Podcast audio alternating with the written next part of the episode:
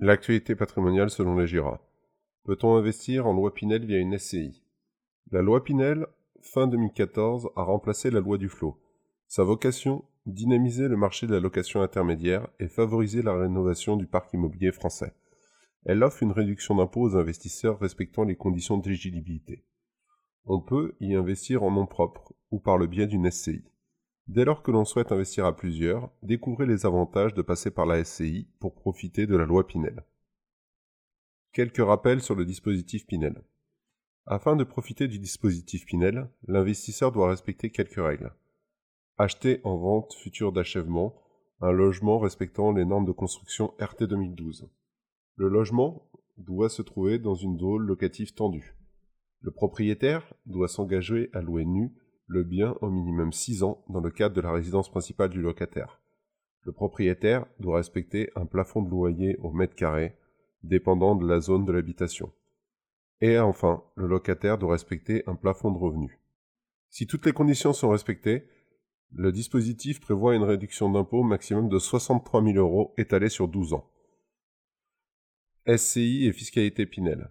Lorsqu'un investissement Pinel est effectué par le biais d'une SCI, L'avantage fiscal est réparti entre les associés au prorata des parts détenues.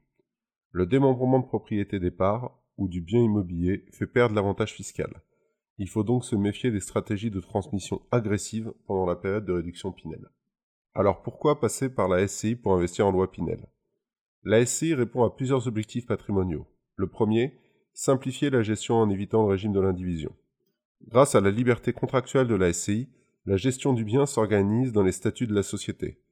Il est donc possible d'investir à plusieurs et de confier la gestion à une seule personne, le gérant.